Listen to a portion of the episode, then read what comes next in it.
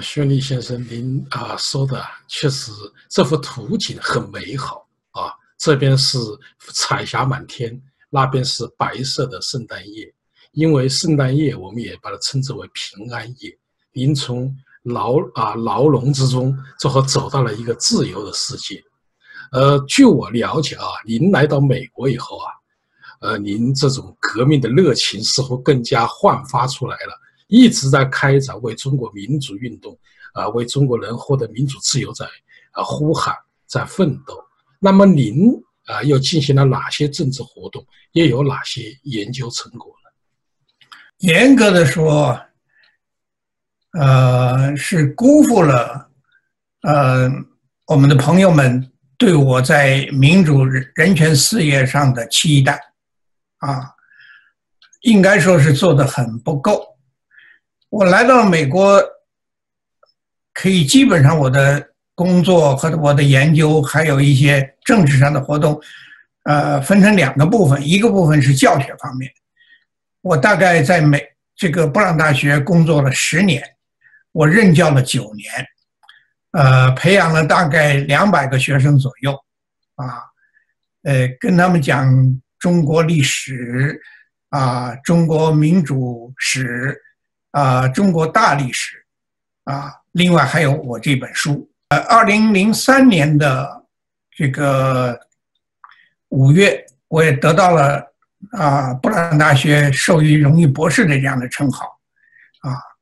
呃，总体上学生对我的这个教学是满意的。啊，这个是有一个客观的一个评估的呃这个结论。啊，但是因为我不能用英文教学。啊，还是有一点的局限性，啊，可是从布朗大学很开明，认为你能够用中文教学，其实是这个优势。呃，在政治活动方面，呃，大概这个我自己也不尽满意的啊，但是还是做了七个方面的工作。一个方面是理论上的研究，啊，呃。第一个方面的研研究的话呢，我提出来了第三共和的这样子的一个提法，呃，我认为辛亥革命成功的建立了第一共和，啊，在抗日战争之后四六年，啊，国民政府也吸纳了共产党的八项主张在内的。啊，完成了南京宪法，确立了中国的第二共和。很可惜，后来的话被中共篡权，使得中华民国啊远播台湾，啊坚持了第二共和。我觉得中国的未来应该是建立第三共和。这个第三共和的想法，我是在八十年代在反省号里头这个。呃，完成的这样一个构想，我觉得政治要寻求最大公约数。如果用第三共和的这种方式，可以把海峡两岸的这个都团结在一起。啊，这个地方我顺便的谈一谈我在监狱的生活。监狱的生活，呃，总体上来说，我这个十六年的生涯当中，有十年左右还是可以打羽毛球的。他们给予了啊特别的待遇，啊，这个住的条件和吃的条件的话，相对还好，啊，有十年可以打羽毛球，但是大家就说你说了十六年，有都还有几年为什么不能打呢？因为一个是在拘留所不可以打，啊，另外一个有我有五年的时间是放在防醒号里的。好在我那个时候的翻译号还没有像以前据说的那个像狗洞一样的人都直不起腰来的这个翻译号啊，我还是在一个三平米的一个房间里头，啊，五米高，啊，在这里头待了五年之久，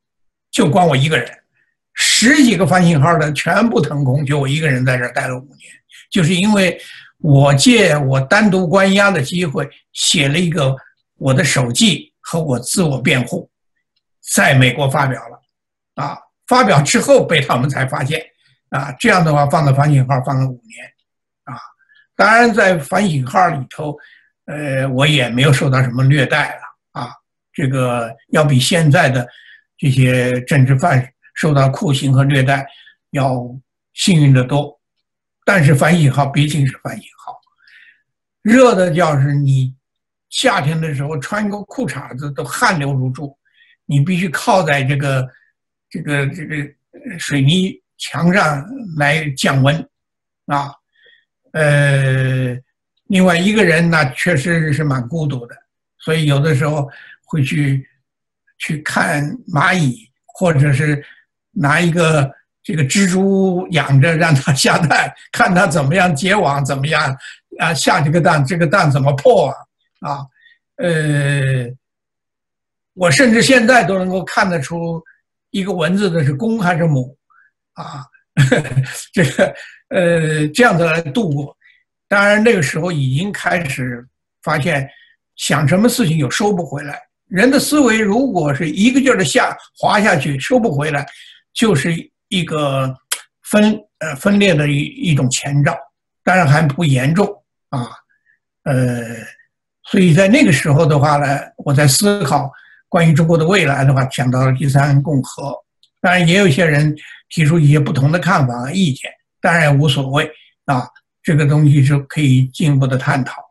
啊。第二个方面的研究的话，是关于啊民主国家的基础论。我认为是两基础论啊。民主国家是有这样子两个基础才建立起来。我们在探讨和研究一个民主国家怎么建立的时候，我们常常。会在一些直接问题上去纠缠，没有想到你要学习人家盖一个高楼大厦，你要知道他那个蓝图是怎么来的，他是什么样子的基础才能够建那个高楼大厦。我常常说，在纽约为什么能够九幺幺的时候就那两栋双子塔倒到倒下，隔一条街的房子都没有问题，就是因为。这个纽约的地基，它下面都是过了火的那个岩石，所以非常的坚固。上面可以盖高楼大厦，下面还可以盖那么多那么多层的地铁，啊，所以这个基础极为重要。那么民主国家的基础，我认为就是两点：第一点就是私有制，你只有有了私有制，就像英国常说的一句话。风可进，雨可进，国王不可进，因为这是我的私人领域，这是我私人的房子。你别看我这个破房子，你作为一个皇国王，你不经过我的允许，你都不能进来。这样的话，人民才有可以取得自由、取得啊跟政府说不的权利。啊，私有制是极为重要的。再有一个就是社会的高度自治。我们来到了美国，就很知道，美国不是靠警察，不是靠军队来统治一个国家的，就是靠的是，啊，这个高度的自治啊。当然，这个高度自治是在法治条件之下高度自治，啊，人们自觉到听看到 stop，几乎没有人不在那儿停着的，啊啊，所以这种高度自治。它的社区的生活是高度自治的，它的一个城市的高高度自治，一个州的高度自治，才可以形成现在这样的一个联邦制的国家不动摇啊。所以这个是两个国啊民主宪政民主国家的基础性的东东西啊。所以这两条呢是极为重要的。再有一句话呢，就是我认为中国社会已经产生了位移。这个位移的话，就是实行市场市场经济之后的位移。如果说中国现在大家如果不太容易明白的话，那么我们举一个清朝末年，由于两次的戊戌变法，呃，戊戌变法之后的两次的洋务运动，使得中国已经逐渐的向一个市场经济过渡，所以产生了这样子的位移以后，才可能有保路运动。才可能形成全国范围之内的啊冲击清王朝，清王朝才可以覆，才可能覆灭，啊，我个人认为，通过一九七八年开始的改革开放，中国的市场经济已经在逐渐的形成私有制的不神圣不可侵犯，已经开始是再出现这种高度的社会自治。啊，当然，现在的话，习近平有大幅度倒倒退，啊，啊是国进民退，啊，所以从这个两方面，又从位移倒退的很严重，啊，那么这一点的话，我就不详细的再去说了。另外一个就是我在监狱当中写成的《人类社会正常秩序》的一个概论，呃，到美国的话。二零零八年完成，啊，整理，在香港出版，啊，这是我在理论方面的第一方面的工作，呃，第二个方面的话是在组织方面，我认为一个政治运动和政治反对运动如果没有组织，你没办法跟一个武装到牙齿的中国共产党这样的一个啊一个政权博弈，啊，所以必须要有自己的组织。所以到了海外，我从零四年，啊，逐渐的到了零七年，召开了中国民主党全国联合总部海外的第一次代表大会，啊，我们的代两次代表大会，啊，这是我刚才说的零七年，然后一零啊一一年，都是开的非常的正式，我们有自己的筹备机构，啊，有资格的这个。啊，认证机构啊，有自己的党章的起草和修改的机构啊，呃，有初选，有正式投票选举啊，有竞选演说，所以大家如果啊如果有时间的话，可以在 CDP 一九九八点 org 可以查到当年我们开会的整个情况啊，所以完成了在全。世界范围之内，啊，可以有中国人，会有中国民主党人建立了他们的党部，啊，呃，形成了中国民主党全国全国联合总部在海外的领导机构和分支机构，啊，当然一说起中国民主党，呃，很多朋友可能会觉得嗤之以鼻，觉得你们还不要提民主党了，民主党好多人不都在搞。什么政痞，呃，去骗取一些人的钱财，呃，对不起，我必须要声明一下，这跟我学历没有关系，这跟中国民主党全国联合总部啊这一支机构没有关系啊，呃，有些事情也不是我们都能够完全决定的事情，因为在海外，对吧？因为待一会儿我们可能还要谈到海外的民主运动。我顺便再去讲这个话题，啊，呃，第三个方面的话，就是我们注重中国人权的状况，啊，还写出中国民主党人的人权报告，啊，另外的话呢，尽可能的筹集一些资金，帮助国内的中国民主党人，啊，出狱的中国民主党人和一些在政治上受迫害的异议人士。啊，甚至啊，一些啊，这个维权律师等等啊，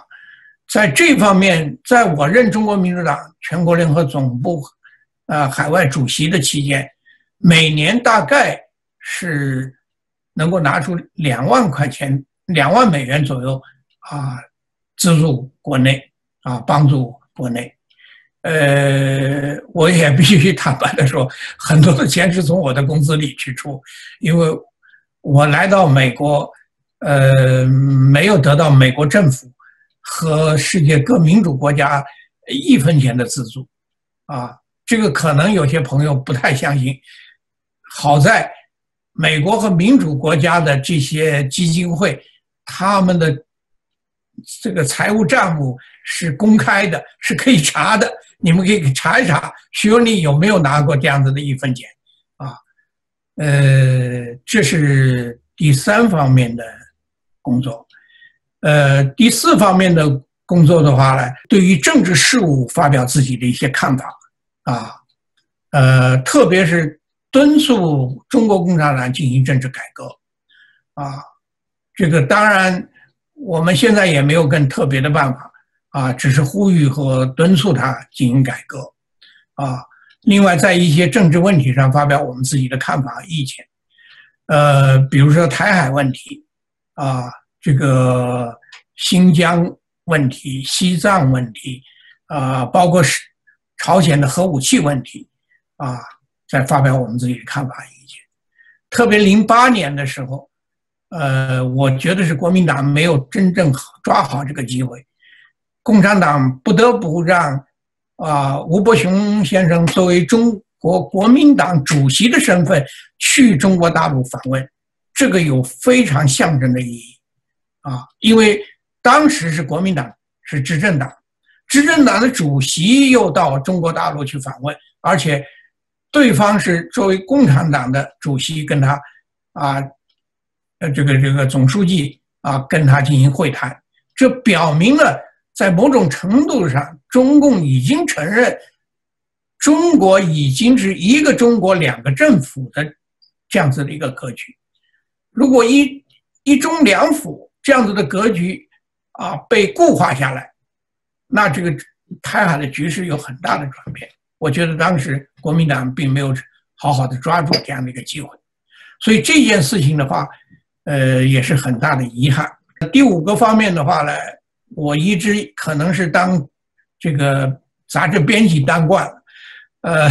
回来以后到了美国之后，依然恢复了这个电子版的事务论坛。另外的话呢，几乎每天用文力通讯的这种方式的话，呃，来做这个网刊啊。这个另外的话呢，我自己呃，大概这。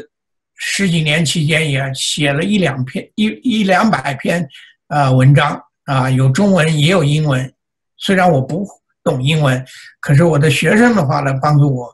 呃做了一些翻译啊。另外各处的去演讲，这个当中最重要的一件事情，就是提醒美国和国际社会不要忘了共产党的本性，共产主义的本性。它是一个邪恶的政权，它是邪恶的主义，啊，好在现在的话，以美国为首的一些西方国家开始猛醒，知道的话，中国共产党之狡诈，啊，跟这个样子的一个政党进行博弈，时刻不能啊放弃对他们的警惕，啊，他们特别是习近平，那是要称霸世界的，是要把世界。啊，用用一个红色帝国来统治下的这样一个种啊，这个呃世界啊。另外的话，我个人跟美国的一些政要保持了良好的关系。呃，从我二零零二年十二月二十四号来美国之后，据我知道，美国总统正式这个召开的两次会议，一次是卡特啊召开的世界人权卫士这个会议。啊，邀请我去出席了，啊，另外的话，这个在布什离任之后，啊，他在呃总督岛，就是纽约的总督岛，召开了关于这个自由议程的这样子的会议，我也被邀请啊参加了，啊，呃，我跟呃布什和总这个卡特总统啊都有面对面的几次谈话，啊。呃，另外跟这个南斯普鲁西啊议长啊的关系和来往就更多一些，啊，呃，大家知道不用讳言，中国的事物跟美国有巨大的关系。中国要走向一个自由和民主的国家，呃，如果没有美国的强有力的支持，几乎是可以说是不可能，所以保持跟美国政要的良好的关系。呃，也是我这些年所长期啊坚持的一点。呃，薛立先生，其实我的感觉啊，您有这么敏锐的思维，并且有这么好的记忆力和这么好的口才，我觉得您呐是个年轻人。在我现在的眼里啊，我觉得您精力充沛，也确实来到美国以后，您做了很多，无论政治方面、学术方面，做了大量的工作，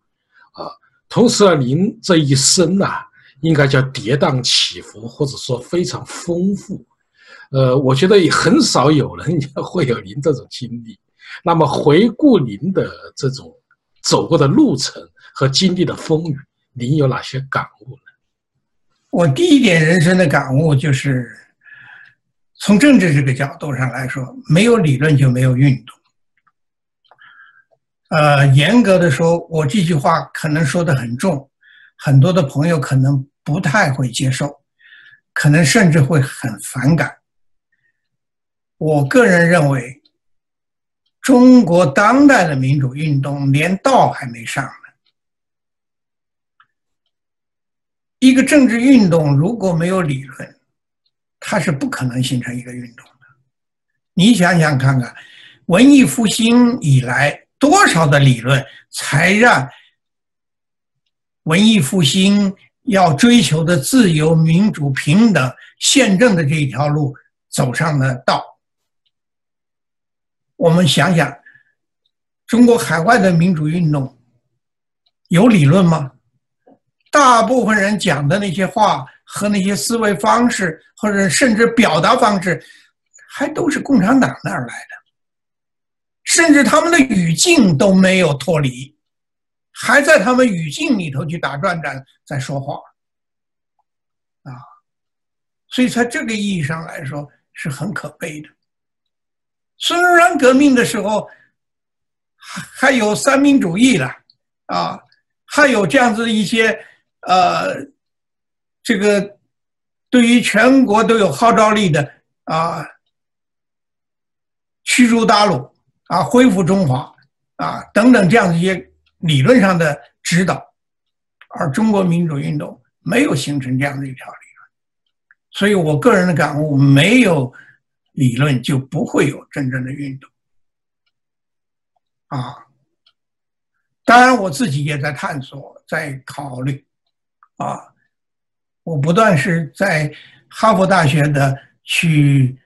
啊，这个肺政中心、肺政治中心去讲话、去探讨，都在探讨这些问题，包括到这个啊，这个耶鲁大学的法学院啊，还有这个呃哈佛的法学院啊，也都在探讨这个问题啊。当然，他们也都指出，其实你们。中国民主运动真的还离不要说离胜利很远啊，离上道也还很远啊。呃，我们可以看到，民主运动当中经常连个会都开不成啊。怎么开会？开会有什么样的程序？有什么样子的规则都不懂啊。开的会就是打架的会，就是骂人的会。就是互相之间指责的会，啊，所以有一些人的民主和自由的作为，其实是无政府主义的东西，是共产党的给你的那一套自由和民主的理论，跟有序的、是可控的、啊，是理性的自由民主宪政这条路差的还很远。我们再说一个，何为宪法？真正的宪法就是做两件事：一个是保障人权，一个是管住政府。如果连这个基本概念都没有，那可能会把我们那个第二共和的四六宪法看得非常的完美。其实那个宪法有很大的缺陷。那更不要说共产党的他们的一种伪宪法了，啊，所以宪法的基本内容就是两条，一个就是保障人权的，第二个就是管住政府的，啊，这才是宪法的真义，啊，第二个感悟的话是沉思在天，天道助勤，啊。天道助勤不助懒。我的有些学生说：“呃，老师啊，你怎么跟我们学生差不多？怎么晚上会睡得那么晚，早上还起那么早？呃，这个也跟生活压力有点关系。人们认为自由了，我来到了一个自由社会、自由世界。嗯，其实自由在某种意义上也是一种压力啊，特别是在美国大学教书，那是把你扔到了大海里去了。这个海的岸边在哪儿？怎么去游这个泳？没人来管你的。我教了十年，呃，九年书，工作了十年，没有一个布朗大学的什么校长或者是我们院所的领导人来找过我谈过话，说你应这个书应该怎么教，不应该怎么教，没有的，全要靠你自己。而且我刚来的时候，也并不像有一些朋友想象的那么顺利，就是来了之后好像。美国就给你包吃包喝了，包住了，没有的，房子要你自己去租，要你自己去买，啊，这个所有的事情都要由你自己来这个安排，啊，而且我刚来的时候，布朗大学啊，那时候当然有四个学校可以选，啊，一个是哈佛大学，一个是耶鲁大学，啊，再有一个哥伦比亚大学，再有一个是。布朗大学，可能朋友要问你为什么选择了在一个不是很有名的布朗大学？因为我当时的考虑，我不想陷到命运的某些礼堂当中，所以我要远离纽约，远离波士顿，所以我就选择靠这两个城市又不是太远的罗德岛州，啊。所以让我这十几年相对我的生活比较清静，啊，呃，或者比较说比较亲民，啊，所以在这个期间，我只有半年的聘期呀，我在布朗大学。如果这个半年你不能够努力，人家不会留你的。你就要离开了，离开我做什么去？所以我那个时候常常是四点钟就自己就醒了，就就就想着我这过了这半年之后我怎么生存呢？好在因为自己还算努力吧。我们布朗大学校长说了，我也是上班很早的人，下班很晚的人，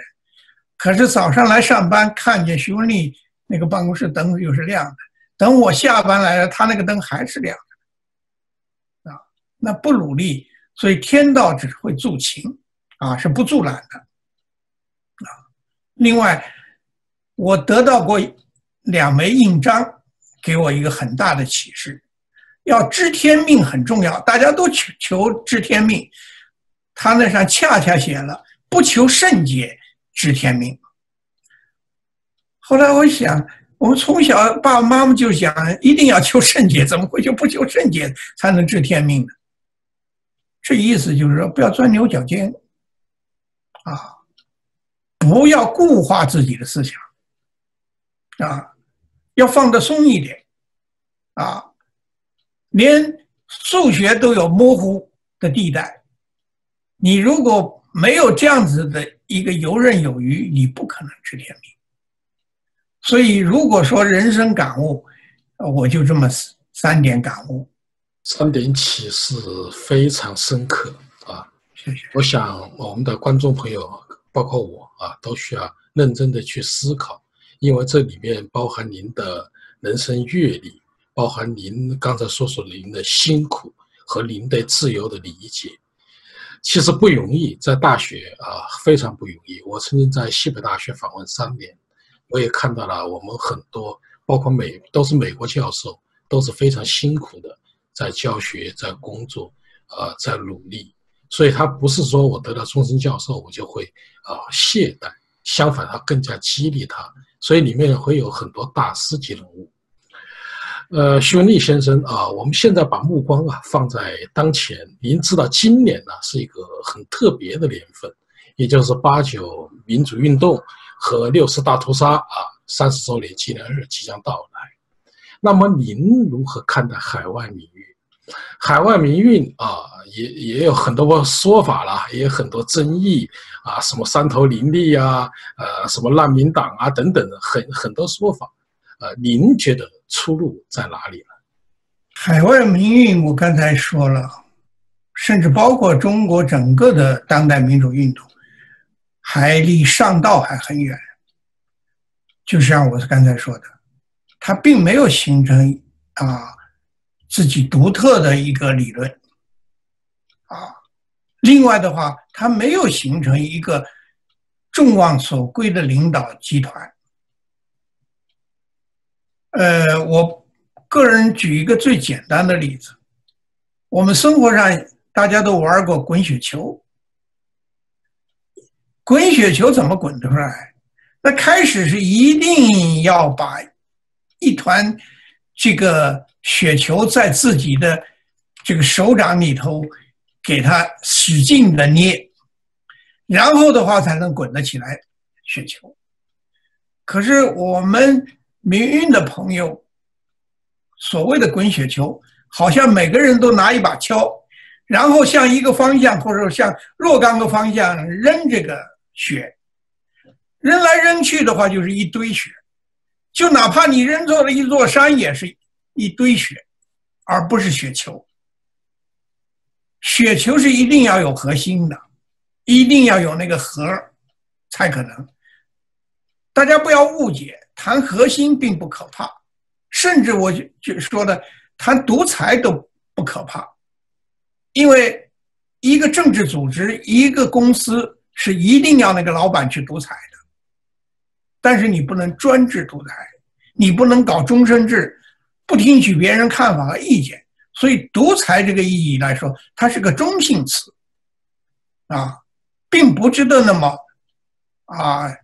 严厉的批判，啊，核心也一样。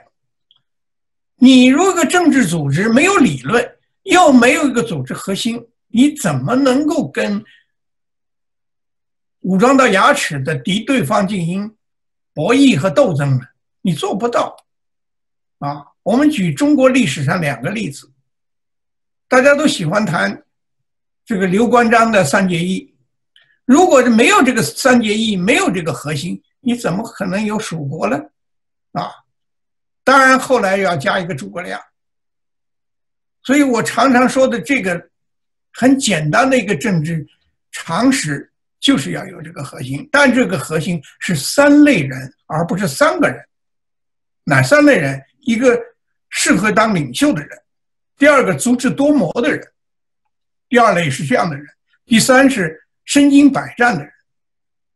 没有这样的三类人作为核心。一个政治组织是不可能有战斗力的，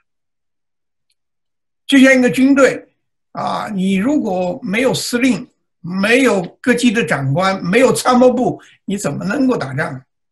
啊？虽然我们对于毛泽东祸害中华民族非常之反感，但是你可以看到，到今天为止，那些毛左们还在吹捧着毛泽东。在某种意义上来说，毛泽东还没有完全倒下。他为什么能够做到这一点？因为他有三类人：毛泽东自己为首的领袖，周恩来为首的足智多谋的一些人，另外他有那么多的将啊将相啊来辅佐他。如果没有这样的一个核心，共产党也难以夺取政权。所以从反面，我们也可以吸取。这个经验教训，如果我们中国海外民运或者是国内民民还是各立山头，谁也不服谁，不愿意形成一个有战斗力的、廉政的、有效的这样一个核心，没有这样一个组织核心，中国民主运动根本没有谈不上成功的。如果是成功，也是很侥幸，或者是跟你没有什么关系。啊，所以从这个意义上来说，中国民主运动需要考虑和反省啊、自省的内容很多要有政治理论，要有政治纲领，要有政治组织，要有政治行动，才可能有成政治成果啊。所以从这个意义上来说，是也是蛮痛心的啊。虽然从七八年到现在四十年了啊，这个从一九啊八九的六四啊到今年也要三十年了。啊，这些都没有能够真正的做到啊！当然，我必须要说，我批评名誉，就是批评我徐文丽；我批评别人，也就是批评我徐文丽。我并不比别人做的更好啊！所以从这个意义上来说，呃，对未来的前景，既乐观又不乐观。乐观的话呢？就是中国今天走到了这一步，向自由和民主的转化是有一定基础的，并不是那么难，也并不是完全做不到。但是要实现这一点，恐怕有两种可能：一种可能就是突发事件、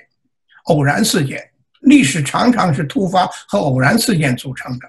共产党这种专制独裁啊。终身制的这样子一个理体制有关系，只要他的领导人啊，因为某种原因，你看毛泽东还是自然病逝的啊，他的一倒台，才有一九啊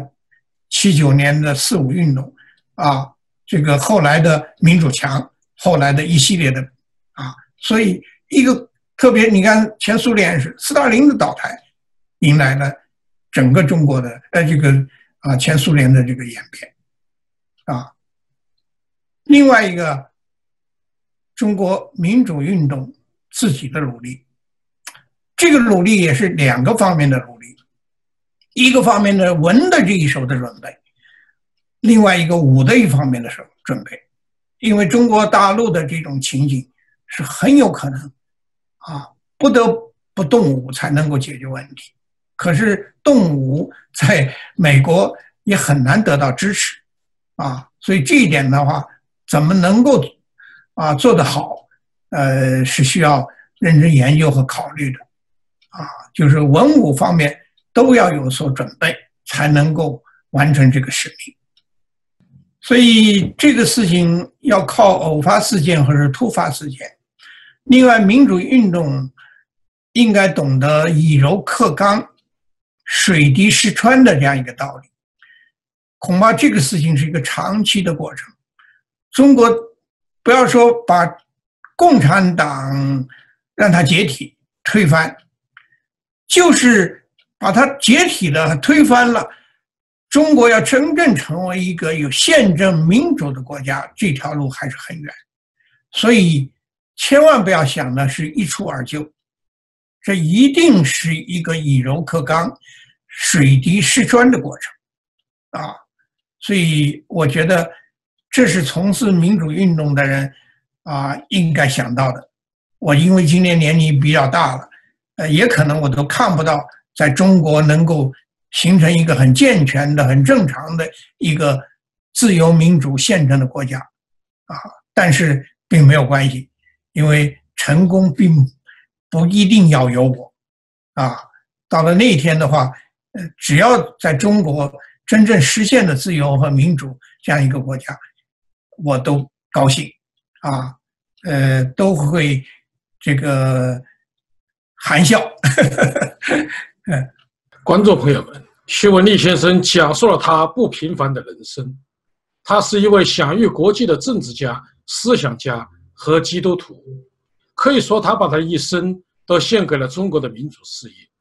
十六年的监狱生活和十七年的流亡生涯，令人倍感艰辛。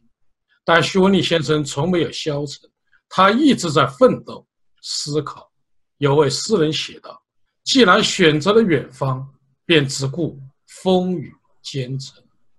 在下期节目中，我们将走进徐文丽的思想世界，一起解读他的。人类正常社会秩序。好，各位观众朋友，今天的节目到此，感谢您的收看，也感谢徐文丽先生。